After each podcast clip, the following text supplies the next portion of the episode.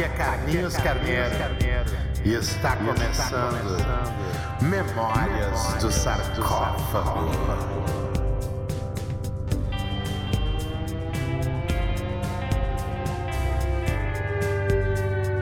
Quinto episódio do Memórias do Sarcófago e depois da conversa passada que foi com meu irmão Chico Bretanha, o último empresário da Bideobaldi, né? Até agora. Eu vou chamar agora para papear comigo o primeiro empresário, primeiro produtor, uma primeira pessoa desconhecida que entrou para mudar a minha vida há 21 anos atrás já, cara. Que loucura. Li Martinez, meu querido Luiz Alexandre Martinez. Cara, um prazer conversar contigo, velho. Tu sabe muito bem da, da gratidão que eu tenho pela tua presença na, na, na, na, minha história, cara. É muito. Eu tenho um carinho, é muito legal que a gente viveu juntos na estrada e na história da banda e na história do nosso amadurecimento. A gente viveu todas as partes divertidas, alucinadas, ruins, as partes de briga, de desavença, de climão, mas a gente que consegue hoje ter a maturidade de ser amigo, de se gostar, de estar tá ainda tendo um eterno carinho, né? Eu tenho um carinho muito grande por ti, pela participação de ti na, na, na no, me, no me, me, me fazer aceitar que eu era um, estava me transformando num músico, que eu estava me transformando num artista e me, me colocar nesse mundo de uma forma profissional. Muito obrigado, Li. E vamos começar com a nossa conversa com a pergunta que é a mesma que eu faço para todo mundo no começo desse programa. Tu se lembra quando a gente se conheceu? Grande Carlos de Mascarenhas Carneiro, Carlinhos Carneiro. Que alegria poder, é, primeiro de tudo, é, agradecer muito teu convite, é, é muito bacana mesmo tudo que a gente conseguiu construir é, dentro de tanto de tanto tempo, né? De uma, de uma linha de tempo relativamente extensa. Quando você pensa em mais de 20 anos hoje, é bastante tempo, né? E estou muito feliz pelo convite, é, a recíproca é verdadeira. É muito engraçado, porque tu fala que a gente. Eu cheguei e te ensinei e tudo, mas na verdade tudo isso é uma grande troca, né, meu velho? Então eu também aprendi muito com vocês, foi, foi uma experiência maravilhosa, assim. É, tinha muita coisa, né? Que a gente vai contar aí todas as loucuras, as alegrias, né? Tudo que faz parte de uma vida na estrada, uma vida de relacionamento intenso, né? Mas muito feliz, muito feliz. Muito obrigado, muito grato. E aí vou responder a tua pergunta. Bom, essa pergunta ela tem que ser respondida em três partes, tá? Porque para eu chegar em você, eu tive que, tive que passar por dois lances, dois encontros antes de te encontrar, já que a gente está falando né, da, da BD, que eu tive o privilégio de é, ver nascer, né, praticamente. É, enfim, vamos lá. Bom, tudo começou numa festa da MTV em São Paulo, um pouco antes da gente se conhecer. Né? Então, é, encontrei em São Paulo o Raul Albornoz, que na época era diretor artístico da Antídoto e projeto super vencedor, com muitas bandas incríveis, né? E ele, a gente conversou rapidamente, tinha outras pessoas juntas e tudo mais. E ele me falou, né? Pô, bicho, eu preciso te apresentar uma banda que eu tô, vou lançar. E, cara, você tem que ser o empresário dessa banda. Porque é uma banda de um potencial assim inacreditável, sabe? Eu tô com o disco dos caras, dos caras no meu carro, não paro de ouvir, entendeu? Então, esse tipo de coisa, sabe? Assim, aquela coisa que, que, que cravou, ficou, né? Ele tava in love totalmente, né? Então, lógico, eu fui, agradeci, mas assim, semana seguinte marcamos um apontamento é, com dois integrantes da banda, os dois guitarristas na época, né? O, o Saque até hoje tá aí e, e o Rafael. E nos encontramos no, na, na, na, galeria lá no Guion, no, no, café do Guion, conversamos e foi, pô, foi super engraçado. Eu tô rindo porque é muito engraçado, assim, o cabelo, né, da galera tal. O Saira tava com o cabelo meio, meio comprido, assim, uma, meio uma franja. Muito engraçado, e o Rossato falante e tudo tal. E assim, gostei muito, né, assim, no geral, eles é, assim contaram um pouco do que eles queriam. E eu confesso que é, é, incrível assim às vezes a gente olha uma banda e a gente vê um brilho totalmente diferente entendeu? Assim vocês têm isso né é uma coisa que não morre nunca. E depois desse segundo encontro, foi quando a gente se conheceu. Que aí vocês estavam ensaiando no estúdio, ali na Alberto Bins. E eu fui, cheguei no final do ensaio, vocês estavam ensaiando. Uma barulheira dos infernos, nossa senhora, Aí eu fiquei na parte de fora, né? Porque também ali o estúdio não era muito grande. Aí a gente saiu, fomos ao lado tomar um café, tomar um suco, bater papo. E de imediato, assim, a gente teve uma, uma sinergia muito forte. Foi, um, foi uma, uma conexão intelectual, um pouco, diria assim, sabe? De pensamentos, de de objetivos, de questões relacionadas ao mercado, que não, se, não, não fossem só locais, né? que era um trabalho muito mais amplo e, e realmente estava na cara, né? assim, que a BD não ficaria é, focada numa cena local e que tinha assim um grande potencial comercial, como a gente sabe que tem. Né? E assim começamos as nossas aventuras pelo mundo afora. Aberturas de shows, festivais, é, pô, incrível. O início é um só, né, cara? Então a gente teve o privilégio de juntos passar por uma experiência, o, o início de tudo, né? E muito legal, assim. É, posturas de palco e e tudo, né? Uma coisa que nem você falou, né? Não é apresentar é, a, a música ou a arte, né?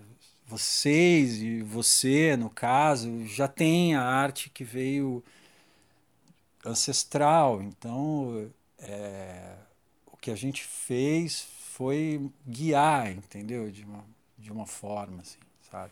Falo a gente porque a banda sempre teve e tem muito apoio, entendeu? Não só da imprensa, como dos produtores de festivais, como dos produtores de shows. E a honra lhe, a honra é toda minha de poder te receber aqui, meu querido. Mas eu tenho que te corrigir no ar agora. Não era na Alberto Brins aquele estúdio, era na Protásio Alves, estúdio Costa, e depois a gente foi para aquele uma espécie de X lancheria que tinha ali do lado, aonde se transformou meio o nosso lugar de reuniões, né, ao longo daquele ano, pelo menos. A gente sempre estava ensaiando lá no estúdio Costa e se encontrava contigo geralmente ali naquela, naquele lugar de reuniões, né? Tivemos aqueles começos de reuniões ali bolando um monte de coisa. A gente teve umas reuniões na tua casa, mas bolando como seriam, né? As, os, o trabalho de, de, divulgação e de shows a respeito do, daquele primeiro disco que estava por sair e que tu ajudou a, transformar ele num clássico, né? E e, e a partir daquelas reuniões começou a nossa, a no, nossa se espalhação, né, meu querido? Que maravilha, cara. E é muito importante mesmo esse lance de quanto a gente foi abraçado pra, pela imprensa, tanto até pelas rádios, né?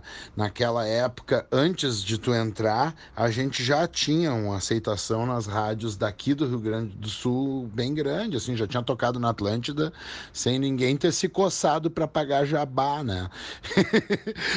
Depois pode ser que alguém tenha pago e eu não saiba direito. Quem sabe é tu essas coisas. Mas eu prefiro não saber continuar inocente. Mas. Uh mas além, de, além disso, a imprensa nacional e tudo mais, e a, e a gente se, queria se posicionar dessa forma, era um jeito diferente de se posicionar na época. Hoje já é o jeito natural de, de lançar um trabalho, né? Uh, pensar, a, pensar ele em, de, de uma forma meio nacional, até porque não existe tanto apoio local como existia na época aqui, né? Para quem faz música em Porto Alegre, no Rio Grande do Sul Sul, né? As coisas estão completamente diferentes, não tem mais rádios que tocam som de bandas novas aqui, como existia naquela época. Tinha as três principais rádios pop, né? A, a Pop Rock, a, a Ipanema e a, e a Atlântida, que também dava abertura, né? E tu foi um homem essencial nesse meio de campo aí, também com os festivais onde a gente foi tocar, no Goiânia Noise, no Rec Beat, no Demo Sul, em, em Santa Catarina, ou na, naqueles uh, Curitiba Pop Festival, todos esses, uh, uh, esses festivais a gente circulando e e, e tu tá sendo esse homem de meio de campo. Mas teve um episódio da BD do qual tu não é simplesmente o homem de meio de campo, mas tu é o homem de frente, que foi o nosso encontro com Marcelo Nova. É pouco falado sobre isso, a gente mesmo fala pouco sobre isso na história da banda, mas ele foi muito importante só depois que eu inventei o Império da Lã e que eu entendi o quanto era importante para mim fazer baile Uh, sabe tocar outras músicas para me entender como músico para cantar uh, ah, para cantar melhor. E que eram umas coisas que que tu me incentivava a entender na música porque sabia do quanto eu era verde naquilo né? Mas ao mesmo tempo se tinha um medo de eu perder algumas coisas algumas das benesses da, da dessa dessa minha verdura. Mas uh, eu acho que a, a, a, transição acabou sendo eh, feita de um jeito bacana e que talvez não precisasse precisasse ter tanto medo. E aqueles shows que a gente fez com o Marcelo Nova, aquele encontro com o Marcelo Nova, deram uma maturidade uh, eh, para a banda, sabe? A gente tirar aqueles clássicos do Camisa de Vênus e a gente se relacionar com um ídolo ali, fazer uns shows ao lado dele, uh, foram, foram muito importantes para nós. Uh, tu lembra como é que aconteceu tudo isso? Eu sei, só sei que foi tu que foi tu que fez. E o que que tu lembra desses encontros da da BD com, com o mestre Marcelo Nova? Bom, para variar, eu errando o nome de rua, né? E realmente era Protásio Alves até é, ali do lado do barranco, né? Costa. Eu só errei o nome da rua, mas era ali mesmo a ideia. Legal. É, foi bem isso, né? A gente. Vocês ensaiavam muito, né? E. E depois a gente ia ali conversar, depois é, é, começou a se tornar muito intenso, né? A troca de ideias, porque a, a intenção era realmente trabalhar nacionalmente, né? A banda não, não era uma não era uma questão local, mesmo porque é, a banda, como você mesmo disse, já tinha um, uma entrada, já estava rolando é, no sul, né?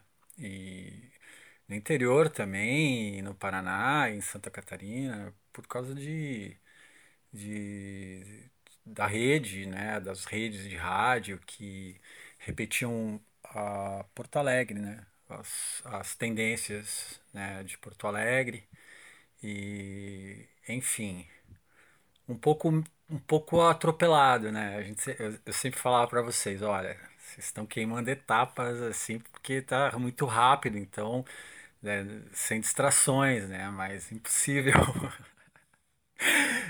de qualquer modo, assim, a gente sempre teve, né, esse, esse ímpeto, assim, foi uma coisa é, de bater mesmo, né, essa questão de é, tipo de estilo de trabalho, né.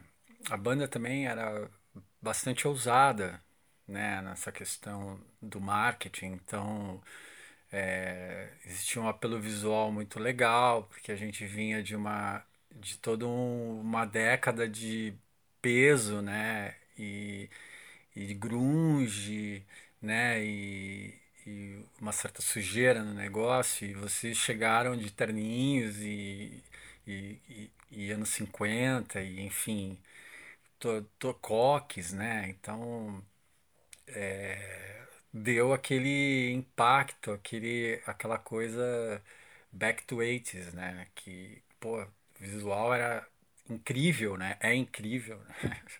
Mas na época chocou, chocou um pouco, né? Assim, é até, até é engraçado a gente pensar nisso, porque muitas coisas que a gente fez naquela época é, é, o, é o que está sendo feito hoje, né? Mas era com as ferramentas que a gente tinha à disposição, né, meu velho? Então, por exemplo, hoje que são as redes sociais, né, essa intensidade louca, né? Naquela época a gente tinha o e-mail, né, o, o mailing, digamos assim, e o site oficial da banda.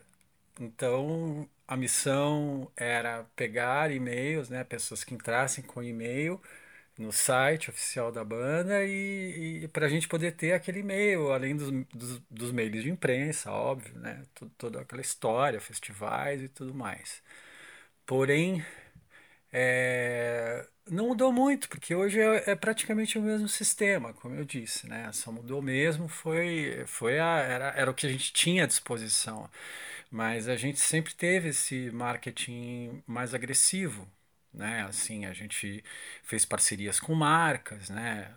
É, como você mesmo falou, com o Detran, a gente é, estabeleceu parcerias fortes, sabe? Assim, então sempre é, alerta às, às questões de tecnologia, então a gente sempre tinha o, o site mais moderno, com design mais é, sabe, ousado e, e, cheio, de, cheio de informação, cheio de novas informações, né?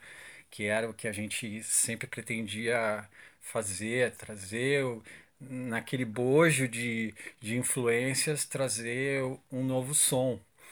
E, e, na verdade, tudo isso no meio de uma indústria fonográfica que estava em colapso, né? Então, a gente teve que ter assim bastante autonomia é, diante de muitas circunstâncias assim para poder manter a, a, a, as ideias da banda, né? Mas assim, no geral já era uma coisa muito é, acessível, pop, sabe? Então assim não tinha muito a ceder.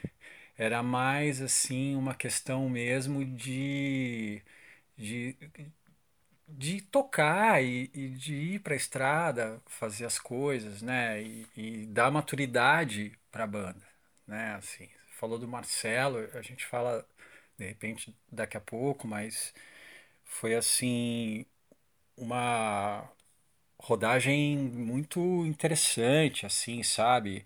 A gente tocou muito pelo Brasil todo, sabe? Todos os, festivais, é, Porão do Rock, é, falos mais alternativos, né? Goiânia, Bananada, o, o Hack Beat, que foi um festival surreal para nós, assim.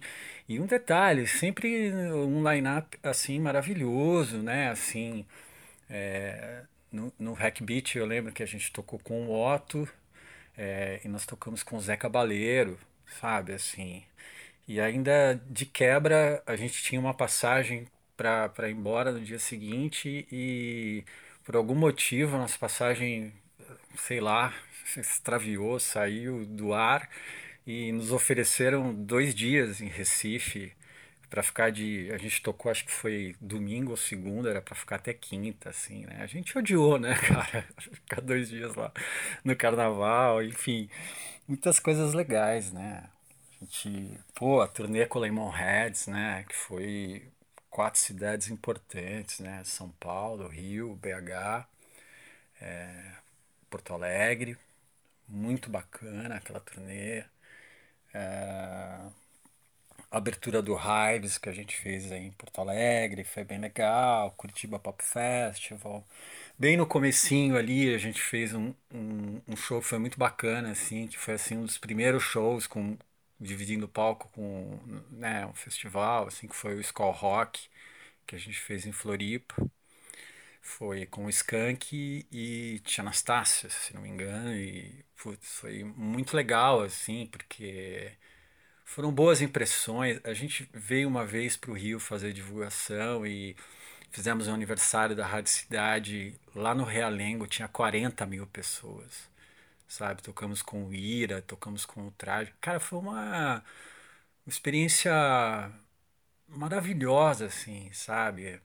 É, todas aquelas viagens, entendeu? Por isso que estrada cansa, mas quem é do mar não enjoa, né? Você sabe?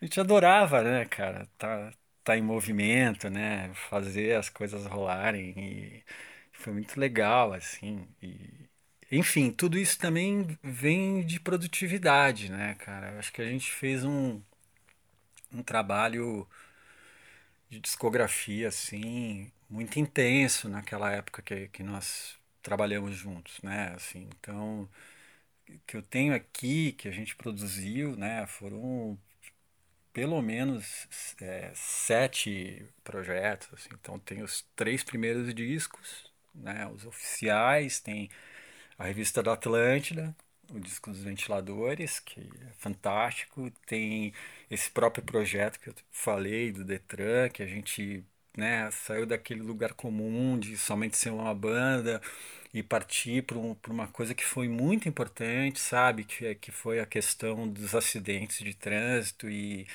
e na semana de lançamento os números foram é, muito positivos, sabe? Assim, é, e, e, deixou a gente muito feliz, eu lembro na época. E, enfim, coisas, questões sociais que hoje, é, que nem você disse, né? Hoje uma banda ela, ela já inicia um trabalho com, a, com, as bases bem sólidas do que ela quer, né? Aonde ela quer, o que, que ela, aonde ela quer chegar, né? Na, naquela época que a gente, há 20 anos atrás, parece pouco, mas é para quando a gente tem a tecnologia envolvida no processo é, é anos luz, né, cara?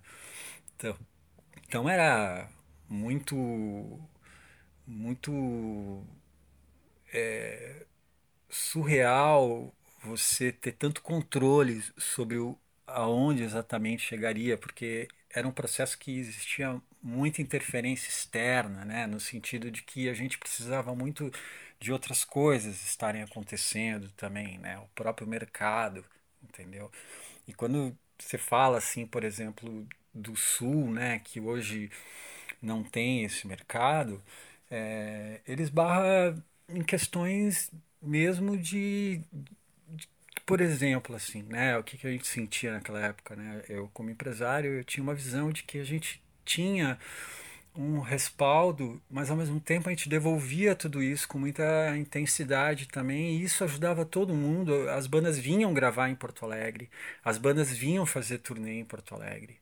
As bandas passavam 10, 15 dias em Porto Alegre fazendo divulgação, tocando nos lugares, tocando no interior, no, no, no circuito que, que estava aberto pelas bandas gaúchas, né, digamos assim, as bandas do Rio Grande do Sul.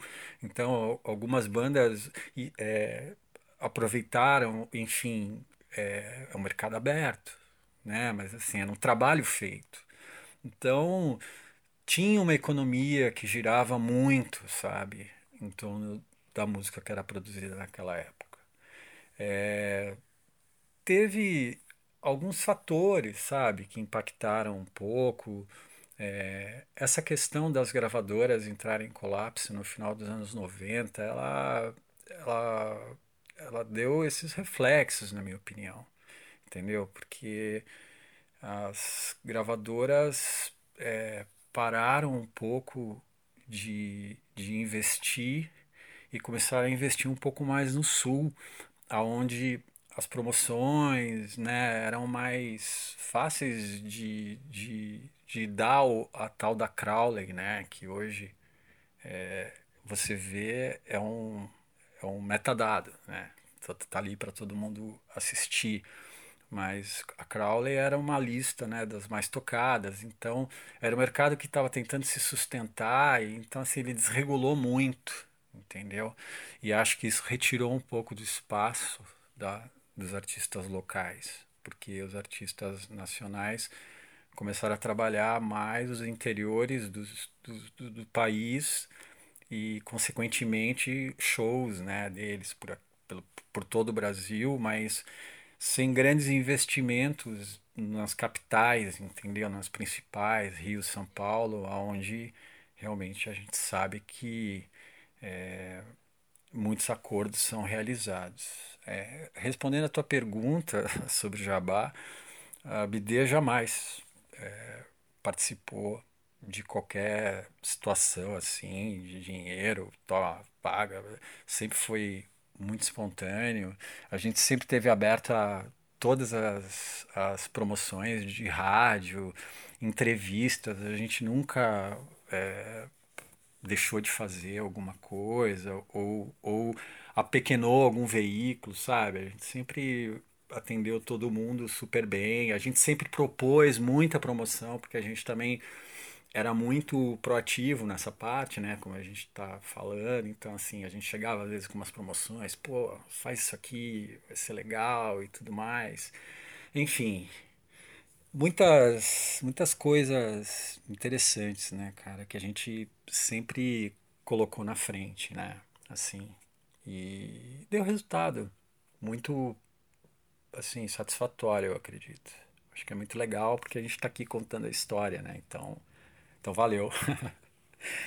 e foi legal, só para fechar a coisa dos discos, né? A gente fez os três discos, fez o esse disco dos ventiladores, o do Detran, fez o single de hoje, né? Que é o, o a parceria com o Marcelo e, e fechamos com chave de ouro o acústico MTV que foi um trabalho muito especial de ser realizado, assim, porque é, se existia uma maturidade que vinha acontecendo durante os anos, né, que nem você falou, de é, repertório, interpretação, é, o que tocar, o baile, etc, etc, o, o, o, o, o acústico MTV, ele, ele abriu um pouco mais, né? Porque a gente trabalhou com um produtor, que foi o Paul Ralphs, e, e fomos em consenso para o estúdio e nos ensaios, é, imbuídos na ideia de que a gente ia seguir o que o produtor queria, porque a gente entendia que é, o acústico nem todo mundo sabe, mas ele é, ele é cheio de regras, né, assim, técnicas, né, para se conceber o acústico. Então, é, tem uma coisa relacionada a tempos, tem uma coisa relacionada à instrumentação. Então, é, a gente foi bem de coração aberto e o resultado foi fantástico, né? Tanto que o primeiro single que foi para a roda do, do projeto todo foi Bideobaldi. Cara, o Marcelo era um cara que eu já conhecia, já tinha feito algumas coisas com ele, assim. E aquela figura, né, cara? Aquela figura incrível. o cara é um cara que não te deixa no lugar comum em nenhum momento, né, cara? Você tá com cara, você tá conversando, trocando ideias, ou você tá rindo, ou você tá tomando um esculacho, ou você tá é, botando uma pulga atrás da orelha dele, né? Gente se divertia muito, né, cara? E ele foi um cara que, desde o início, assim, é, eu, eu, eu lembro que a gente foi fazer um show, eu fui lá, tipo, Cassino, Pelotas, assim, um, um lugar, lugar lá para aqueles lados lá, um festival de uma rádio. E o Marcelo tocou. E aí ele precisava chegar no aeroporto e parece que a, sei o que aconteceu, se a van dele quebrou, que rolo que, que aconteceu lá. E o pessoal da rádio perguntou para nós se, o Marcelo poderia ir pegar uma carona e a gente deixava ele na entrada ali no, no aeroporto. Né? Quer dizer, imagina, a gente vieram conversando e tudo mais. Na época até quem foi, quem viajou com vocês foi a Carol, a Carol Merten, é, que, que trabalhou um tempo com a gente, foi muito legal, foi fantástico. E, e aí depois disso, quando vocês vieram com essa história, virava, pô, quem veio com a gente, Marcelo, eu falei, cara, eu conheço ele, vamos fazer um, vamos fazer um, vamos ter uma ideia de um show e apresentar para ele que ele topa. Ele é um cara né, da estrada, ele, ele curte tocar com outras bandas, vamos lá. E aí foi essa ideia de a gente tocar o repertório mais assim, é, olhando um pouco mais para os primeiros trabalhos do Camisa, né? Algumas coisas solo dele. É, e, e um show. Então a gente entrava, fazia 40 minutos de BD, que era um show bem condensado, então assim, era um show bem para cima, porque para depois vir o repertório do Camisa, era um troço que tinha você tinha que deixar a vibe lá no, no teto, né? E então era só sucessos. me dê sucessos e, e, no, e no meio do show, que seria meio do show, 40 minutos de show, a gente chamava o Marcelo e aí era, sei lá, cara, umas 20 músicas, 15, 20 músicas, assim. Putz, foi muito, muito legal, assim. Lembro de shows maravilhosos, assim. Teve um, um show que a gente fez na Loud, no Rio, que, puta, foi histórico, assim, tinha é, fã do Camisa é, na Rua da Carioca ali, fazendo fila já, na, a gente nem tinha chegado para passar som. Cheguei com a equipe técnica, já tinha fila lá, os caras com a camisa do, do Camisa, do Raul, saca, assim, tudo fã do Marcelo, foi... Foi muito legal, assim, o, o Skylab participou, Lembra que ele declamou um, do Cinda, na, pra Cinda entrar, sabe? Cara, a gente é, fez coisas, imagina, Skylab e Marcelo Nova no Rio fazendo um show com a Bideobaldi, sabe? E, mas a gente estava ali puramente artístico, sabe? Foi uma coisa que não era aquela. É, foi, o- foi o fit antes do fit, né? A gente sempre né, com aquela coisa. E, e, e hoje, né, que foi um single fantástico, sabe? Preparado com muito carinho, com participação do Marcelo, uma pegada muito pesada, muito legal, muito parecida com, com o espírito do Camisa. E, e o show era praticamente os arranjos originais também, então era, um, era um, uma, uma barulheira dos infernos, era, pô, era muito bom, sabe? Teve outro show muito legal que a gente fez com ele, que foi o aniversário da Pop Rock. O aniversário da Pop Rock foi em 2004. Esse da Loud foi em 2003. Mas esse da, esse da Pop Rock foi em 2004, assim. Eu lembro que todos, todas as bandas, é, pessoas de gravadora daquela época, né, que ainda tinha muito divulgador, muito, muito assessor de imprensa. Eu só sei que a gente acabou fazendo esse show num palco até, o palco, digamos assim, um palco B, né, ali, mas foi lotado, todo mundo queria ver o que, que ia dar daquilo, entendeu?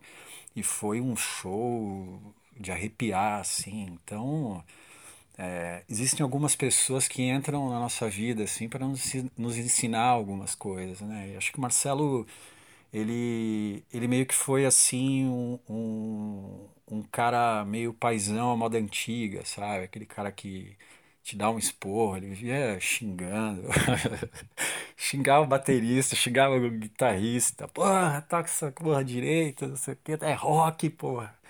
E, mas a gente ia se divertindo, né, cara? Foi, foi muito legal. Os papos com ele no, no, no nos quartos, a gente mandando coisa pro quarto dele. Essa foi demais. Ficava mandando cerveja pro quarto dele, ele não bebe, não bebia na época. Cara, ele, cara, eu não bebo. Porra, já falei. Ele ficava louco, cara. Era muita diversão, era muito legal. Bali, que massa tu se lembrar desse show na Loud ali que a gente fez com o, com o Marcelo Nova, que o, que o, que o Skylab participou. Bah, foi demais esse dia aí mesmo.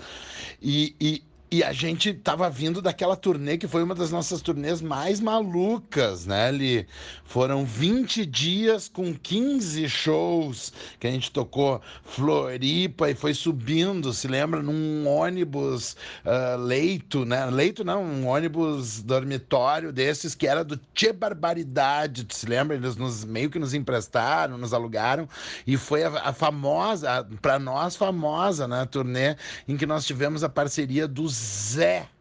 Tu se lembra? Aquele figura que era para ser, a gente achou que era o, o motorista reserva e, né, além do, do, do, senhor lá que ia dirigir, que eu não me lembro o nome, tu deve lembrar, tinha um, um gurizão, e a gente achou que o gurizão era o, o, ajudante dele, e a gente parou bem no comecinho da viagem, em Osório, assim, parou, e aí a gente olhou para baixo e perguntou pro cara o que, que houve.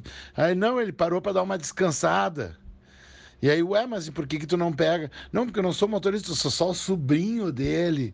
E no final das contas, o Zé se tornou a figura-chave dessa turnê. ele era o cara mais legal de todos da galera. E ele tinha, né, eh, uns, umas expressões dele ali que, que foram históricas, que era se brilhar, brilhou né? Ele explicando como que ele, ele, ele curtia a festa e, e, depois do show ali sempre ficava com umas gatinhas, né? Bah, o Zé foi um dos personagens, dos tantos personagens que enrolaram nas nossas turnês, né? E que, e que da galera da equipe, assim, né? A Donizete, nosso eterno road parceirão, o Mix, uh, o saudoso Mineiro, que agora faleceu há pouco tempo tempo, que a gente homenageou ali na nossa página do Facebook, mesmo depois das férias. Muita gente rolou de diversão, muita diversão rolou na estrada. E, e, e é nessa viagem especificamente aí, com no ônibus aí de 20 dias aí, foi uma loucura, né, Ali? O que que tu lembra de, de estar na estrada com a BD?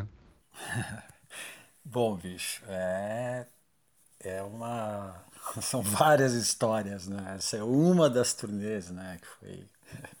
A gente tinha, a gente tinha esse, esse grande valor, assim, a gente catapultava as pessoas a, a, a protagonistas das coisas, né? Então, assim, nessa turnê o Zé foi o, foi o contemplado, né? Então a gente fez um, uma turnê inteira com o Zé, é, com a gente, entendeu?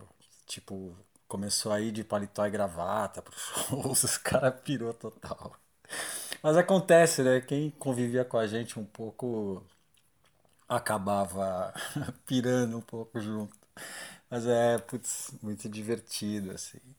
Mas, cara, assim, é, a BD, é, antes da, das coisas de show, né, a gente sempre precisa pensar, assim, na pré-produção. E a BD, ela, ela, ela tinha uma particularidade, sabe, assim, é... muitas bandas no afã de tocar, tocar, tocar, é, não viaja, é, não viajava, né? Com, ou não viaja assim com condições de equipe e tudo mais. E isso nunca foi um, um, um lance que rolava com a BD. A BD sempre é, primou por isso, né? De, de, manter a qualidade, né? Então, assim, é, a gente só viajava com o nosso equipamento de palco, sabe? É, os amplis eram nossos, entendeu? Assim, porque a gente sabe essa coisa de equipamento de estrada, às vezes não é nem a marca, né? Assim, né? O modelo, não é nada disso, mas é o fato de estar tá na estrada, rodando, tocando todo dia, né? Então, assim, acaba é, depreciando um pouco, né? Ou perdendo um pouco a qualidade com a questão do tempo. Então, a gente sempre teve equipamento novo, sempre foi sempre foi muito interessante nesse sentido. Você tinha o teu próprio microfone, sabe? A gente tinha os, os, os cases do, dos amplificadores que eram vermelhos, que ajudavam a compor o, o palco do ABD também, era um, era, um, era um apelo cênico, entendeu? Então, assim, a gente tinha uma produção muito assim atuante mesmo no show e isso dava muito resultado né na, na no, no, no final do, do, do, do show ali, você via que valia a pena a gente investir nessa questão da qualidade, né? E, e, a, e a BD também, por ter vindo de um, de um lugar que não era, assim, as pessoas não eram músicos da noite ou músicos profissionais, entendeu? Então, até, até você pegar essa, essa, essa é, experiência né, da estrada, é, se faz muito show ruim tecnicamente, né, com qualidade técnica ruim. E isso foi um, foi um processo que a BD não teve e, e que muito me orgulha, né, porque você imagina, era uma banda, era uma banda relativamente nova, mas a gente trabalhava muito, sabe? A gente, a gente fazia muito show naquela época, né? E, e, enfim, além, além dos do shows, a gente tinha também as gravações dos clipes que a gente fazia, porque era, era a única forma de você é, dar continuidade nas mídias todas mais jovens, MTV, canais né, de música, então era sempre qual é o próximo clipe, né? A gente tinha esse era e era muito mais era muito mais pré-produzido e, e às vezes pós-produzido, então é, a gente não tinha essa mentalidade de hoje, assim, das pessoas é, se ligarem no conteúdo e deixar um pouco a questão da qualidade por, uma coisa mais instantânea, é, se apropriar, né? fazer uma apropriação é, da linguagem. Né? Mas a gente não, a gente sempre estava produzindo os clipes e, e, sempre foram bons clipes, clipes indicados, inclusive, né? Nos, nos canais. E sobre a tour, cara, assim, só pra gente ter uma ideia, naquela época, né? A gente tinha é, os técnicos de som, né? Que, que era dois, de PA e de monitor tinha dois ou três holds, dependendo dos shows. Quando era um festival, a gente precisava sempre de mais um hold. A gente tinha iluminador, a gente tinha a, a produção que trabalhava para a gente para dar o suporte para mim, porque eu, eu sempre fui um, também um empresário muito assíduo na BD. Então eu viajei muito com vocês. Né? No começo foi para para tentar passar um pouco da experiência, né, cara, que eu já tinha com os outros artistas que eu havia trabalhado, né? E, e, e vocês também eram muito cruz, né? Então, assim, eu, eu me comprometi de, de viajar, mas nunca consegui parar de viajar. Mas também era muito prazeroso entendeu? E tinha uma coisa muito curiosa nessa questão toda, né? Que depois de um tempo, não sei se você se lembra, Carlinhos, depois de um tempo, assim, quando a gente começou a pegar um ritmo muito forte de, de, de, de show atrás de show, às vezes a gente fazia dois, três, quatro dias direto, cinco dias direto. Então é, a gente chegou à conclusão de que era, era prudente a gente poupar você, porque tu, tu tinha uma entrega muito forte né, em palco, assim. E, e, nessa entrega também tinha aquela coisa do, do cara naquela puta adrenalina, né, cara, de, de início de carreira, cantando loucamente, né? Quer dizer, no primeiro dia tu já deu esmirilhou a voz, sabe? Aí você ainda tinha mais dois, três shows, então a gente num consenso e a gente cuidou dessa parte, né? Você ficava no hotel e quem cantava era eu. Era muito louco, porque a gente acabou reconhecendo que a gente foi fazendo uns testes assim com a banda, né? Aí uma hora, uma vez eu peguei assim o microfone e comecei a cantar. Só que assim, a minha emissão ficou uma emissão forte, eu, eu, eu, tentava meio imitar a tua voz, que é uma coisa praticamente impossível, né? Mas assim, tentando chegar ali naquele momento ali para o técnico poder dar um, dar um, dar um passar um pano ali, né? E sempre funcionou, sempre foi muito legal. Foi muito divertido, cara, assim. E, enfim, né? E tinha essa questão também, né? Que você falou do, dos bus, né? A gente é, sempre preferiu viajar de, de rodoviário, eu diria, assim, com ônibus fretado, né? Para ir, por, justamente por isso, porque a gente sempre levou a banda a gente levava duas pessoas de merchan.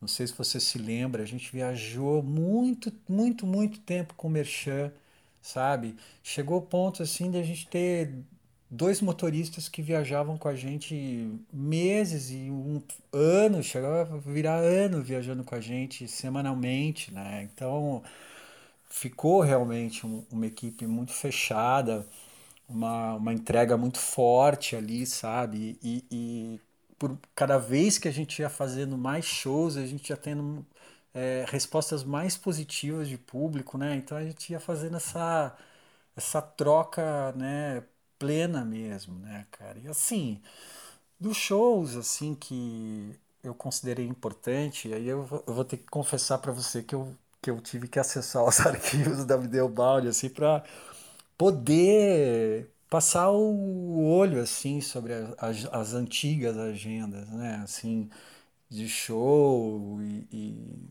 de programas e de gravações e, e de detalhes muito legais e, e muito tudo muito legal assim, né? Porque você vai ali arquivando aqueles negócios, aqueles arquivos, PDFs e, e milhões de coisas e fotos e você justamente para um momento como esse, né? Então, é uma memorabilia muito legal.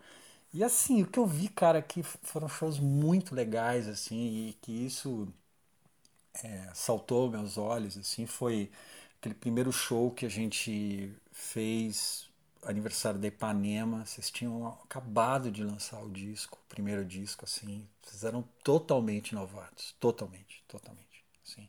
Eu acho que é, foi no mesmo mês assim que a gente lançou. Foi, foi um show muito legal, porque puta, a galera já curtia a banda, sabe? Foi, foi, uma, foi uma catarse, assim, foi uma coisa muito legal. Teve um outro também muito especial, assim, que foi um show que a gente fez na usina do gasômetro com a Tequila Baby.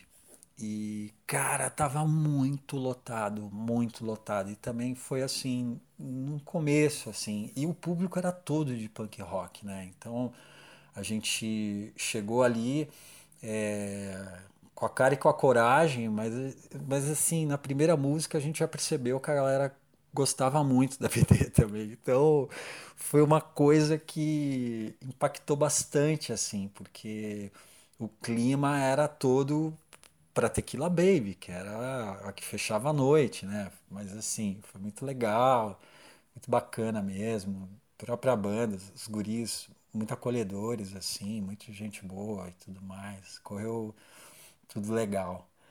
Teve aquele show que eu comentei da Rádio Cidade no Rio, no Realengo, para 40 mil pessoas. Foi, foi um, um show muito foda. Os shows do Marcelo, foram incríveis, né? É, a gente teve algumas turnês, que nem eu falei, a, a turnê do Lemonheads, que a gente fez em 2004, a gente fez Rio de Janeiro, no Ballroom, a gente fez BH, o Marista Hall, o São Paulo, DirecTV Hall, que é o antigo Palace, e Porto Alegre no Opinião. E foi uma turnê muito louca, né? Assim, porque a gente chegava, saía junto, chegava junto com a galera do Lemonhead, assim, então era sempre uma uma catarse, assim, digamos, né, cara? Tipo, muito legal, assim, enfim, só só agradecer, né, as meninas, né, da Inker na época e agora Super Inker, né, Fabi, as meninas, né, que organizaram o torneio, que aceitaram na hora, assim, né, da gente participar dessa turnê. Outro show também que foi muito legal foi no Bourbon Country, a abertura do Hives, que eu comentei também, que foi esse show foi em 2008. Os festivais todos, né, do Brasil, sei lá, Porão, Bananada, Goiânia Noise, Hack Beat, né, esses que eu já havia testado. O Curitiba Pop Festival, que ficou de fora do primeiro áudio, que foi um, um, um festival muito bom, né, cara, assim, a gente tocou com os Breeders, né, assim, Nação, tinha mais bandas, né, tinha a banda local, tinha os Fechecleres, o, o, famoso show que eles tocaram de fralda e arrancaram a fralda do tuba na saída e ele ficou completamente nu, né, Isso, temos imagens na internet desse show, coisa fora de série, a Cachorro Grande também participou, estava num momento muito legal, enfim, muitas coisas legais. O, o Fórum Social Mundial que a gente fez, putz, foi inacreditável, assim. Tava um mar de gente, sabe? E essas coisas, né, que se misturam um pouco de show e um pouco de programa de TV também. Foi aquele Patrola, aniversário do Patrola, que tinha 50 mil pessoas lá e várias bandas, né, se revezando em dois palcos cara, também uma, uma um, momento assim muito legal assim que eu achei muito muito muito importante assim para a banda por por estar tá desfrutando né cara daquele momento assim de crowd mesmo né. 50 mil pessoas não é um, não é um número muito muito fácil né. E um show assim que particularmente eu achei um dos melhores shows da BD por, pela, pela forma como a gente lidou com esse processo criativo que foi o lançamento do Outubro Nada, que a gente fez na Liquid e não sei se as pessoas se lembram da Liquid ou os mais novos com certeza não, mas era um formato arena, né? Era uma pista no meio da de uma era uma casa uma casa noturna, um clube e era uma, ele era redondo ele tinha um centro, que era uma pista, e no canto da, da direita ele tinha, da esquerda, né, para quem entrasse na casa, tinha um, um, outro palco. E a gente fez o nosso palco no meio, é, com som quadrifônico, a gente fez com, com apoio é, luxuoso né, do, do, das cordas do Léo Boff, né, da Ultraman, que ajudou a, a, a regimentar tudo e colocar tudo para funcionar e a gente conseguiu fazer o Outubronada muito próximo daquilo que a gente queria oferecer, muito mais diverso e, e, um, e muito mais amplo, né, com muito mais cores, assim, muito mais riqueza dos arranjos do que o primeiro disco, que é um disco que eu considero assim um disco mais punk, né? Assim, no, no, no melhor sentido da palavra, né? E, enfim, para mim ficaram esses daí os, os melhores shows, sabe? Assim, e, e, a galera que rodou com a gente, né? Os profissionais que rodaram com a gente, assim, que eu não vou citar pessoas em especial, assim, porque também foi muita gente. Né? A gente teve durante muito tempo é, muitos, muitos colaboradores, né? muita galera da equipe técnica que ficou muito tempo com a gente. Mas, assim, a gente trabalhou com bastante gente, sabe? E é isso que eu falo quando a gente diz que o mercado, é, ele, ele fomenta, a música gera emprego, entendeu? A música fomenta a economia, sabe? É um erro, porque você imagina, naquela época, a gente nem, nem atingia patamares assim de uma banda grande, entendeu? Nacional. A gente era uma banda que estava saindo de um, de um modelo pequeno para um modelo intermediário muito promissor. E aí isso e a gente já já gerava todo esse toda essa energia, todo esse todo esse, todo esse valor no entorno, né? Transportes e hospedagens e profissionais técnicos, né? E fico muito orgulhoso, sabe, da gente poder provar que, que, que, essas coisas são viáveis no Rio Grande do Sul, que, que a cena local ela se sustenta e, e talvez é, organizadamente ela possa é, ter longevidade, né? Eu acho que é por aí. Ah, muito bem lembrado tudo a respeito da galera do que fazia o Merchan, né? A gente viajou por anos e anos com o Thiago Lopes e com a Luísa, né? Nossos parceiros do Merchan, da Amil Rock, estendiam aquele negocinho escrito Amil Rock e venderam. Depois muitos outros também seguiram, claro.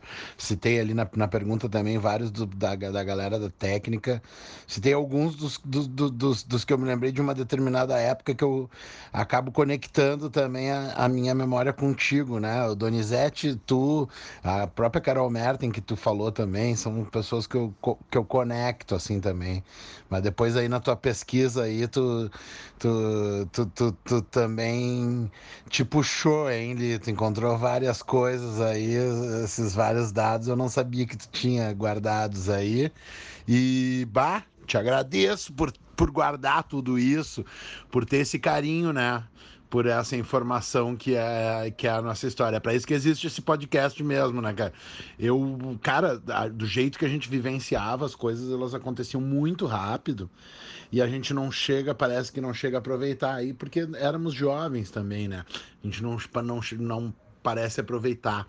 Cada um desses grandes shows de festival, cada um desses grandes shows que tu citou aí, eles poderiam ser, né, hoje encarados como o grande feito de um semestre de uma banda, mas eles eram 10, 15, 20 acontecendo ao longo de dois, três meses da nossa, da, da nossa agenda ali, né, cara? Era uma correria e a gente não, não, não conseguiu, né? Eu acabei não lembrando, eu acabo não lembrando de tudo isso, o que me faz ter que criar um podcast para lembrar das coisas e acabo, parece, eu, eu, eu sinto um certo certo ressentimento por não ter criado o carinho necessário por essas lembranças, tu entende? Te agradeço por ter tido esse carinho, né? Até porque já eras um homem mais velho, mais maduro. E, te agradeço por ter experimentado a, a, a, aquele tempo com a, com parcimonialidade e, e, e o carinho pelo, pelas informações necessárias. Que massa, que, que, que, que bom estar tá podendo falar sobre isso contigo. Tu lembrou dos shows do Patrola, né, cara? Aqueles shows ali no Anfiteatro Pôr do Sol, mesmo lugar onde a gente tocou no Fórum Social Mundial. Por sinal, o Fórum Social Mundial tá fazendo 20 anos por agora, né? É, aquilo lá já faz 20 anos. Nós, a Nação Zumbi, Nando Reis, se eu não me engano. E, a, e as gurias da Zamp, aquele grupo de rap daqui de Porto Alegre. Bah, foi uma, uma noite legal. A, a Lica Tito também, que era da Groove James, nossa banda irmã lá da faculdade, também se apresentou cuspindo fogo, fez uns malabares, uma loucura um pouquinho antes do nosso show e eu entrei com, com um extintor de incêndio no palco e nós já entramos detonando e foi muito legal aquele show do Fórum Social. Tudo isso era muito no começo e é muito louco, né? Eu tenho as lembranças muito esparsas sobre essas coisas, né? O próprio Hack Beat, esse que a gente foi para Recife e acabou tendo esse dia a mais aí para poder aproveitar o Pernambuco, a gente foi para Olinda. Uh, Uh, cara, eu me lembro que no primeiro dia a gente foi numa festa que o Lúcio Maia da Nação nos convidou, se lembra? E era uma festa muito legal lá no centro, na própria Rua da Moeda, uh, que tocou o som mais legal que eu já vi numa festa na vida e nunca mais encontrei aquele estilo de som em lugar nenhum. Para mim, ele só, só existiu naquela festa. para te, pra te dar um exemplo de como é a minha memória a respeito dessas coisas, né? E. que loucura, cara. Cara, e nesse meio tempo a gente fez, além desses showzões de, de, de, de, de TV, que a gente fez vários, né, cara? A gente fez musicals em São Paulo também. Uh, a gente a gente fez um monte de programa de TV, né, ali. A gente fez o Jô Soares, que a gente estava cagado de medo. A gente ganhou o VMB, né? Ganhamos a melhor revelação no VMB de 2001. A gente teve no Fábio Júnior, a gente fez o Fábio Júnior chorar, mostrando vamos para uma excursão para ele. Uh, a gente fez um monte de, de, de programa legal, tivemos experiências na TV muito bacanas, mas duas especialmente são, uh, são muito importantes, inclusive a tua participação nelas, né? Que são dois momentos uh, muito legais na, na, na história da BD. Um é o acústico MTV Bandas Gaúchas, né? Que tu tava lá no meio, tu, tu era um dos produtores, nosso produtor, né? O. Uh, naquele Naque, naquela época ali tava os, os produtores das quatro bandas eram o Lile Leile, né? Isso era muito louco, né? Era tu nos produzindo, o Lele produzindo a, a Cachorro e o Lê produzindo a Ultraman e a e o Vander, se eu não me engano, né? Ou, ou era tu que produzia duas? Agora eu não me lembro. Acho não, acho que tu tava só com a gente, né? E, e cara, e ver aqui e ter participado daquilo foi uma coisa louca, né? Eu, eu viajo que na época a gente também lançou, depois, logo em seguida do Acústico MTV, aquela revista Outra Coisa, do Lobão, onde saiu o nosso terceiro disco, É Preciso Dar Vazão aos Sentimentos. E eu me lembro que aquele disco chegou em tudo quanto era banca de revista, e aonde a gente ia, para todos os lugares, todo mundo tinha aquele disco. E eu me lembro que na, durante aquela época eu pirei que, cara, que louco. A gente ter lançado o disco na, na, nas bancas de revista fez com que a nossa música chegasse em mais lugares do que pelo acústico MTV Bandas Gaúchas. Na época eu pensava isso. Hoje, no entanto, não tem aonde eu vá que a imagem minha de, de gesso no braço, na, no gesso azul do Acústico MTV Bandas Gaúchas não, não esteja associada, né? As pessoas me encontram na rua e perguntam, e aí, já tirou o gesso? Como se eu tivesse botado gesso ontem. Eles viram semana passada o acústico e acharam que eu estava com a mão quebrada ontem. E já faz 15 anos aquilo, né? 16 anos agora. Então, uh, o peso e a importância que teve o acústico Bandas Gaúchas, né, o acústico MTV Bandas Gaúchas, não só para nossa carreira, mas para aquele momento da música gaúcha, né, o fato da MTV ter criado um, um especial, né, do, do, seu produto mais uh, lucrativo, uh, com quatro bandas representando um lugar. E esse lugar ser justamente Porto Alegre, né, e a música feita aqui. Isso teve um, um, um peso que continua sendo histórico, né, ele, ele a as pessoas ainda continuam respeitando e não podia ser diferente para uma superprodução como aquela, né? Com aquelas luzes, com aqueles tonéis, com aquela direção da Romy, com tudo aquilo que aconteceu, com a produção do Paul Ralphs, que tu já citou também aí. Mas além do acústico MTV Bandas Gaúchas, teve um negócio muito legal que a gente participou e que tu estava junto, que foi o Som Brasil, em homenagem ao Cazuza, que a gente tocou ao lado do Ney Mato Grosso, mestre Ney Mato Grosso, o Tony Platão e a Ana Canhas, que estava começando, né? A, naquele momento, aquilo foi eu acho que 2006, 2007, naquele momento ali, a Ana Canhas era, era, era, a, era quem estava começando e a gente já não era mais tanto o, o, o iniciante, né? que louco isso. E aquele, aqui, e aquele momento foi muito legal, né, cara? Pra, a música que a gente fez foi muito boa, a gente foi sem baixista, o André tinha recém saído da banda e a gente foi com o Léo Boff, uh, da, da Ultraman, né, que já tinha participado das, das nossas arranjos de corda e tudo mais durante o, o Outubronada, a gente chamou o Léo Boff para segurar nos teclados e o Rodrigo Ciervo na, no sax barítono, né, fazendo no bom, bom, bom. Ai, aquilo lá, a sonoridade foi muito legal. Eu acho que é sempre importante a gente pegar e estudar uma outra coisa, ir para um outro lado. Eu que nem gostava tanto de Barão Vermelho, de Cazuza, uh, parar para absorver aquela poesia, né? absorver as palavras do, do, do Cazuza e, e, e, e, curtir, porque eu não consigo cantar uma coisa sem entender o que, que ela está sendo cantada, né? E, e eu tenho que estar tá curtindo mesmo para conseguir cantar e para dar uh, significado ao que a letra tá, tá dizendo, né? E ter experimentado isso ali com Cazuza, com, com, a música do Barão e do Cazuza ali, foi, foi, foi fantástico, né? E, pô, convivemos ali com aqueles grandes mestres, Tony Platão e Ney Mato Grosso, né, cara?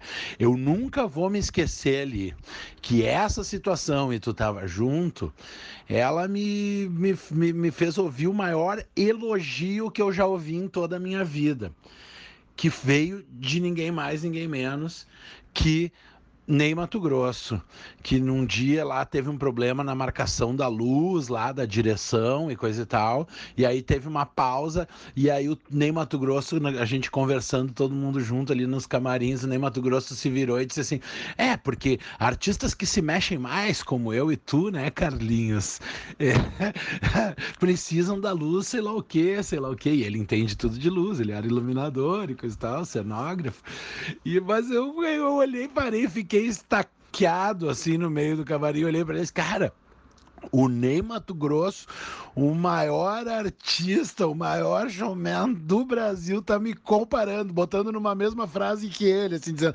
artistas como eu e tu, né, Carlinhos? Bah, ali foi o maior, maior elogio, nem foi um elogio, mas foi o maior elogio que eu já recebi na vida, né? E aí eu, o, Tony Platão tava lá, junto com a Débora Colker, né, a esposa dele, e aí eu olhei e disse, vocês estão vendo isso? O maior elogio que eu já recebi, sei lá o que eu comentei, e aí a Débora Colker Walker se vira para mim e diz: Não, mas você está fazendo uma performance muito boa. E eu, ah, para aí, a maior bailarina do Brasil também. Ah, depois daquele dia lá, eu podia, podia acontecer qualquer coisa que eu estava nas nuvens. Muito obrigado por estar junto. Conta um pouco sobre essas experiências com a TV e principalmente sobre essas duas aí, Acústica MTV Bandas Gaúchas e o Som Brasil em homenagem ao Cazuza. Pois é, Charles, é muitas aventuras, né, cara? A gente realmente é... uma coisa tenho para te dizer, sabe? Essa questão de você, ah, sei lá, pô, não aproveitei tanto, é que assim, cara, era era uma coisa completamente diferente, né? Porque eu realmente tinha que ser o cara do canto da sala, né, olhando a questão global né, se desenvolvendo né, em todos os processos. Então, é, essa visão privilegiada que eu tinha do momento, né, ela, ela é muito significativa para mim. Né? Por isso que eu faço do meu trabalho assim um instrumento de amor mesmo, onde eu, existe uma entrega como também existe uma entrega em qualquer outra profissão. Né? A gente tenta relacionar só é, profissões de destaque né, público, então, ou um artista, ou uma pessoa, um médico, né? mas é, toda profissão né, tem, tem que ter essa entrega. Por quê? Porque estamos escrevendo essa história, né, meu velho? Então, assim, desencana porque você estava no centro do furacão e eu estava do lado de fora olhando o furacão acontecer, entendeu? Mais ou menos isso. Mas muito muito importante assim a gente ter sido é, acolhido muito pela, pelas TVs todas assim é, nós tínhamos realmente um, um, apelo visual muito forte na assim na época. E, e vou repetir assim até dava um certo choque na galera e, e a gente mesmo é, sabendo das influências que a gente tinha né assim era uma coisa até engraçada de ver né porque é, há pouco tempo se tinha aquele visual né meio anos 50 mas a gente percebe hoje, né, a distância, o, o tempo passa mais rápido e, é, e tudo é passado, passado mesmo. Então, aquela imprensa era formada por pessoas novas também, entendeu? E, e, enfim, muito divertido trabalhar essa questão de explorar esse, explorar o vídeo, né? Que era assim o calcanhar de Aquiles de inúmeras bandas, né? Às vezes o cara é muito bom, é bom no show, mas às vezes ali num ambiente controlado, um videoclipe, um, um, um, um programa de TV, um projeto de TV, é, a coisa desanda, entendeu? E com a gente era suave, muito suave. Era, era como se a gente é, estivesse no nosso habitat, estávamos, né? Assim, foram experiências maravilhosas, né? Você falou de Jô Soares, o medo de vocês era que ele era um cara extremamente culto, né? Então, puta, de dar uma mancada ou qualquer coisa, né? É muito engraçado, né, cara? A gente. É... Nosso medo de não saber é nosso algoz, né?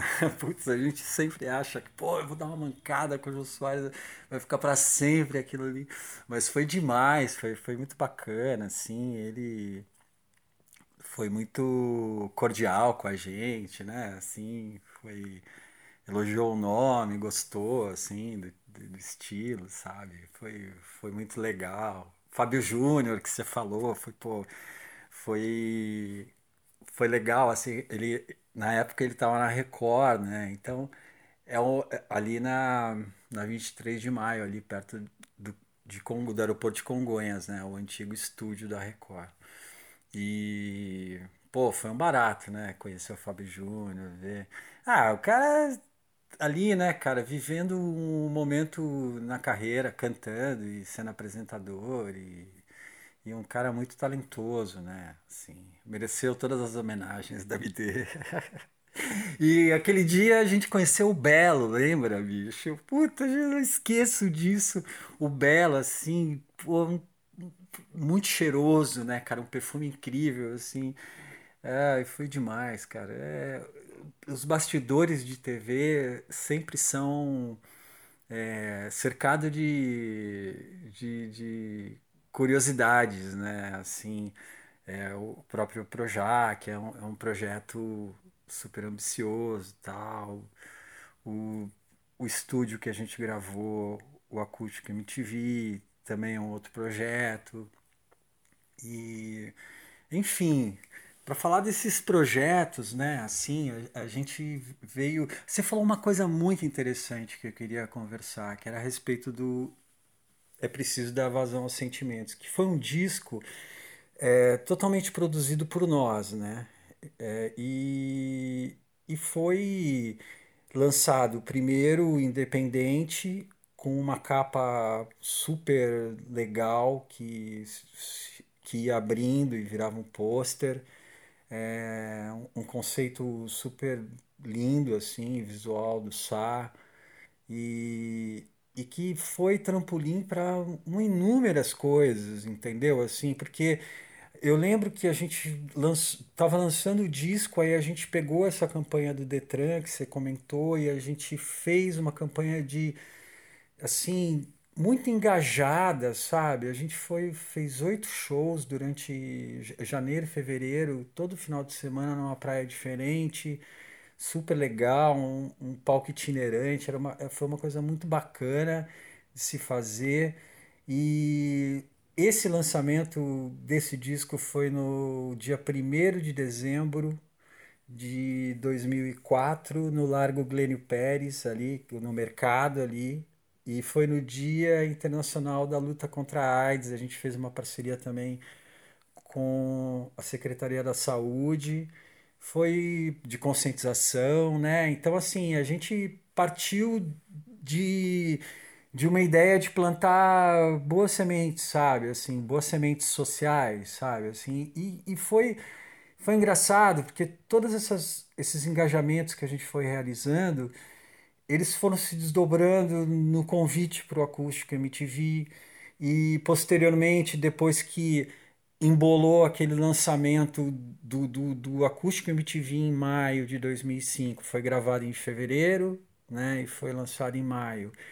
E a gente havia lançado esse disco há pouco tempo e estourou é, o primeiro single do, do, do MTV Bandas Gaúchas sabe? Então, é, acabou esse mesmo disco cumprindo esse novo papel dentro de um novo formato né, de distribuição. Então, foi para as bancas e foi um projeto que a gente percebe que foi embolado com outras ideias e ficou uma coisa gigante, né? A gente não consegue desassociar as coisas, né? E, e agora realmente, o MTV, o acústico MTV, né, é um, um, era, um, era, era o projeto, né, assim, o objeto de desejo de todos os artistas brasileiros, todos, entendeu? E acabamos nesse nesse nessa turma privilegiada, né? Que para mim assim é, registrou um, um, breve momento assim de quatro bandas, quatro artistas que estavam fazendo trabalhos bem relevantes, cada um na sua área, cada um no seu momento também. E óbvio que existiam muitas outras bandas que estavam né, no circuito, mas acabou que sobramos nós quatro, né, né? As quatro bandas. E o, o, o Lile Leile, no primeiro dia que a gente foi para São Paulo fazer a reunião lá na MTV, eu levei aquelas identificadores, sabe? Eu coloquei Lile Leile para cada um, coloquei na mesinha assim. Porque eles já não sabiam mais nada, eles chamavam a gente de Lile Leile todos. Entendeu? Foi uma loucura. Muito engraçado, cara. Foi muito legal. É, como foi um projeto assim, como é um projeto muito estruturado, né? E, e bem sucedido e, e quando os projetos são bem sucedidos, o lado bom é que a cada, a cada edição eles vão aprimorando. Então, quando a gente fez aquele aquele acústico assim foi muito bem produzido assim nós como produtores a gente não teve trabalho praticamente nenhum, assim. É, o trabalho maior nosso é, foi realmente a pré-produção, né, musical, assim.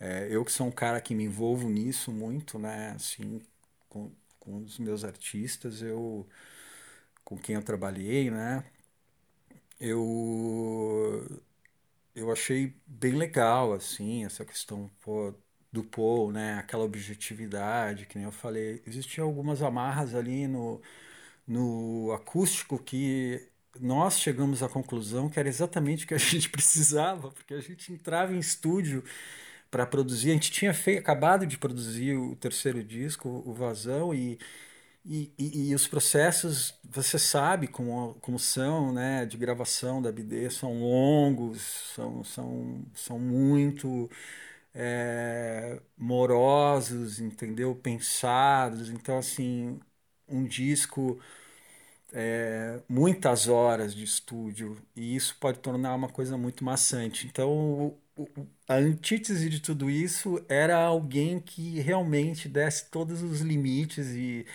e o interessante é que dentro de todos esses limites a gente desenvolveu arranjos maravilhosos para as canções, né?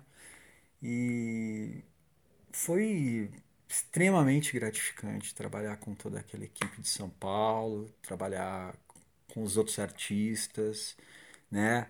Aquele processo de passar som, passar luz, passar fotografias, né?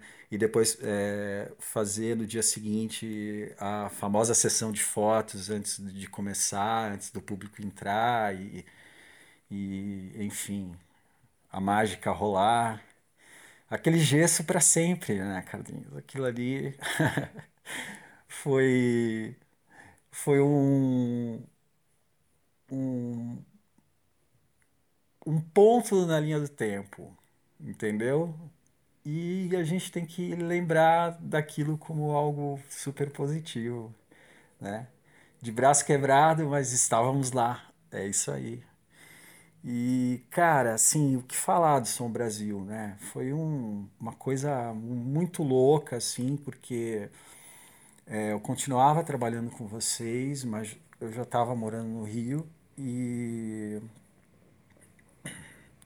E aí me ligou um cara de Santa Catarina, de Blumenau ligou, a gente tinha um show em Blumenau. A gente tinha um show em, Bo, em Balneário Camboriú, Blumenau, ah, Blumenau. E aí o cara me ligou assim, meio, ah, cara, pô, preciso te falar um lance. Eu, ia que deu merda no show, né? Você, pô, pode falar merda aí. É, e aí o, o, o cara, bicho, ligou da Rede Globo aqui. O cara todo faceiro, assim, pô, ligou da Rede Globo aqui, quer falar com você tal, sabe? Aí eu, tá legal, mas o que, que eles querem? Por que, que eles te ligaram? Tem, tem contato, a, a, dar com pau em tudo quanto é canto, né? Assim, da gente, né? O que mais, a gente mais fazia era se divulgar, né? Então, é, aí, tá, peguei o telefone, liguei pro cara, né? Era o Luiz Glazer, o diretor, direto no diretor, o diretor, pô, eu quero convidar Bideobaldi para participar do Som Brasil, é, são 50 anos do Cazuza, então nós estamos é, fazendo um especial, mas realmente é, a gente preza pela qualidade, mas esse realmente ele vai ser muito especial para nós. A gente tem o maior prazer de convidar vocês. Eu falei, pô, legal, pô, estamos dentro, né, cara? Tipo, não me pergunte o que tem que fazer, entendeu? Estamos dentro, estamos dentro. Pô, ele falou, pô, vai, o, o Ney já tá dentro, a Ana Canha, do Tony Platão, e vocês vão fechar o time, uma constelação, e uma coisa super agradável, e meu, e vamos, né? Com certeza.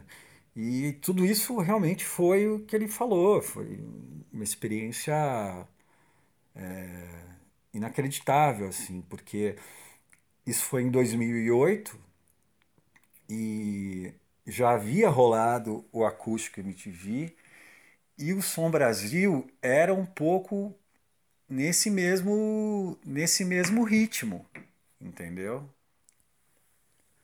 Então, quando eles apresentaram para nós é, como era o formato, era exatamente igual a, a, ao acústico, só que a diferença é que assim era era livre, criação livre, sem nenhum tipo de amarras, entendeu? Liberdade total.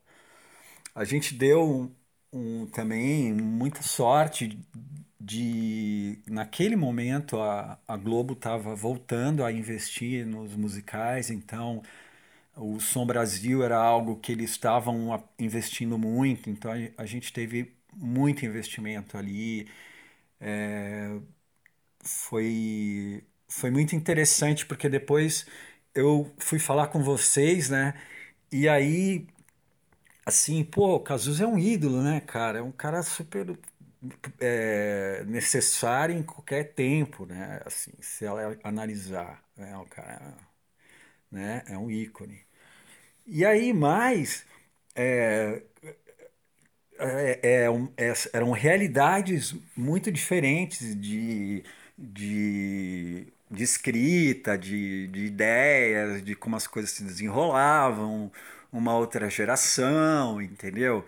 E o texto né, super descolado, é, mas também ao mesmo tempo um, um, pouco datado, porque todo artista é contemporâneo, né? Todo artista que se preze tem que cantar o seu tempo, então, pô, era um cara contemporâneo, mas já, já tinha aquilo já tinha acontecido, então assim, é como a gente é, fazer uma releitura de peso, né, cara? A gente já tá lá com, porra, com nem Mato Grosso, né, cara? O cara o cara simplesmente já tinha feito uma turnê, um disco do Cazuza, então assim, era um cara de uma responsa muito forte ali, né, com todos os trabalhos, né, que foram para nós. A gente sempre teve muita seriedade para lidar com esses processos. E só que esse processo em particular ele foi extremamente é, suave mesmo, porque eu lembro que nós estávamos fazendo uma reunião e aí a gente chegou à conclusão de que para a gente conseguir entrar nesse espírito das músicas, a gente recebeu uma relação de músicas, né? Tinha umas oito, dez músicas, né? Mas a gente acabou escolhendo é, as que a gente achava que tinha mais a ver com a gente, né? Então, assim, exagerado, porque será, né? ideologia que, que a gente achou legal, assim, o som, e maior abandonado. E, e a gente entendeu que para chegar nesse, nesse espírito do Cazuza e fazer uma devida homenagem, a, a gente encontrou o link da BD com ele, que, que era a festa. Entendeu? Eu não sei se você se lembra disso, mas a gente falou, cara, o nosso ponto em comum é a festa. Então vamos, fazer umas versões, bicho, é, festeiras. E são. É, quem quiser ver, tem à disposição no YouTube. É, São Brasil, Cazuza, Bideobaldi. São, são, é, por isso que a gente chamou tanto a atenção quando a gente gravou. Foi, foi um. E, e foi um trabalho que, pô, a gente teve né, uma produção, uma direção musical do, do Guilherme Dias Gomes, sabe? Que foi o supervisor musical da gente.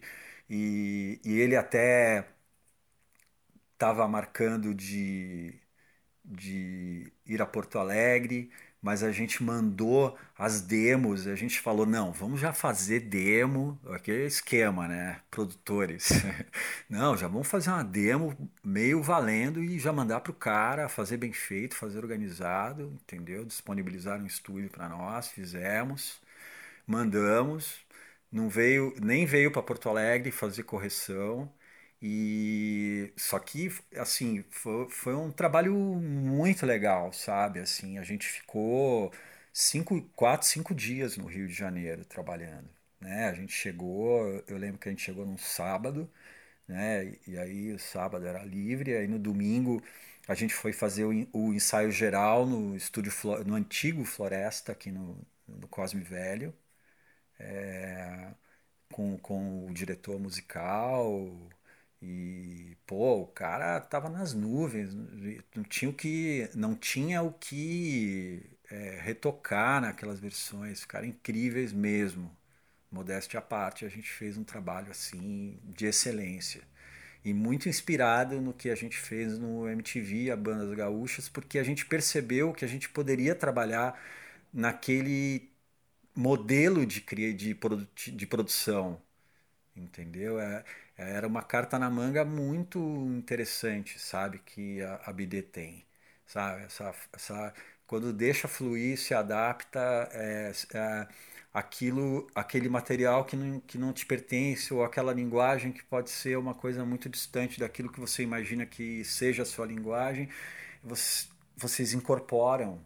E isso é uma qualidade incrível no artista, cara. Isso me ajudou muito, inclusive, né? E aí a gente fez essas versões que ficaram maravilhosas. Realmente o, o Ney, ele parou um pouco lá o, o, aquela, aquela história que você me contou foi, foi muito engraçado assim, a tua cara assim ouvindo ele falar tal mas a gente sabe né que os grandes são muito generosos né os, os grandes artistas eles eles não eles não, eles não se furtam de deixar bem claro que as pessoas que estão ao redor deles são tão valorosas quanto ele, senão o lugar que ele não está não vale nada, entendeu? E isso se transforma em humildade. E ele foi muito legal. Ele elogiou muito vocês. Eu lembro que a gente, no primeiro dia, que foi na segunda-feira, a gente fez a passagem de som e já gravou. E depois a gente fez, na terça-feira, a gente fez, também gravamos né? Foram foi acho que foi uma música num dia e duas no outro dia. E só fomos embora na terça-feira. Então assim, chegou no sábado, domingo ensaio, segunda, terça gravação e quarta-feira só que a gente retornou para Porto Alegre. Então assim, foi um trabalho muito estruturado, sabe? E, e valendo ao vivo Letícia Sabatella apresentando, foi super legal, assim, é, os ensaios, né, porque parece um pouco o Jules Holland, né, que ele vai, vai apresentando as bandas, então existia uma coreografia, existia uma troca de, né, um ensaio ali, né, vamos pegar daqui, agora vai entrar aqui, tinha público, né, mas extremamente elogiados por todos, por todos, por todos. E voltando ao Ney, ele até ele veio para mim e falou assim: "Nossa, que incrível essa banda existir. Eles deviam morar no Rio, eles são muito solares". Aí eu eu eu, eu concordei com ele, entendeu? Assim, de certa forma, né? Assim, interiormente, né? Mas é, o Rio, ele é, é, é, talvez fosse realmente um lugar maravilhoso para para poder se estruturar, né? Que legal. Foram muitas coisas boas. E o resultado foi assim, né? Um, um retorno muito legal. A gente saiu muito da zona de conforto e a gente se divertiu bastante né? o Léo Boff nos teclados, o, o Ciervo no barítono e o nosso é, membro fundador, baterista, o Caveira, cara incrível, cara maravilhoso, e os bidês. E ficou muito louco, e ficou muito legal e eu fiquei muito feliz, uma honra. Enfim, é, tem muita coisa que a gente fez, né, assim, em coisa em, em termos de TV. Mas eu acredito que a gente tenha feito é, não tanto quanto a gente poderia, mas para aquele período ali, eu, eu acredito que tenha sido muito produtivo, muito, muito, muito, muito produtivo, sabe? É, eu fiquei é, emocionado muitas vezes que, que a gente fez alguns programas, então foi, foi muito emocionante, assim, é, muita, muito, muitos pontos de vista, sabe, assim, foi, foi muito interessante mesmo. Bah, é mesmo, Li. Muito obrigado por esse passeio que tu está me oferecendo aí uh, pelas nossas memórias, né? Por essas lembranças. Além de, de televisão, a gente fez muita coisa de show, além de de tudo isso a gente teve uma, uma aproximação de, de família mesmo, né? Uh, pô, teve aquela vez que eu quebrei o braço, uh, que eu caí do palco, né? Lá em Capão, durante aquele, a, a turnê do, do, da, do Detran, um pouco antes da, da gravação do, do nosso acústico. E o jeito com que tu tratou a coisa, que tu, que, que, que tu contou pra minha mãe, foi de um jeito carinhoso, cara. Foi de um jeito muito de uh, além do, do, do, meramente profissional, né, cara? Eu te sou muito, te sou muito grato por isso. Tu nos apresentou o mundo uh, do show business, né, de uma forma muito carinhosa. Algumas vezes aposto que nos mimou por, por, por, por conta disso, ou nós simplesmente já éramos mimados quando chegamos lá, né, em nossas casas, sei lá. Mas uh, assim como esse, esses mimos que a gente recebeu de nossos pais, de nossas mães, ele foi um mimo muito carinhoso e uma forma muito carinhosa de nos apresentar esse mundo bizarro e louco, né? Tem muito mais história que a gente não está conversando aqui, histórias de estrada, né? História de, de das nossas intimidades em ônibus, em hotel, as farras, uh, coisas uh, malucas e uh, brigas, coisas assim. A gente não precisa nem falar e a gente se lembra quando se encontra e dá uma risada quando se encontra. e graças a Deus, é, se houveram brigas, todas elas já estão muito bem resolvidas, né, cara? Então, é, que bom que a gente conseguiu adquirir essa é, um pouquinho de maturidade ao longo da caminhada e hoje agora estamos aqui, né, uh, tendo essa conversa franca e, e, gostosa.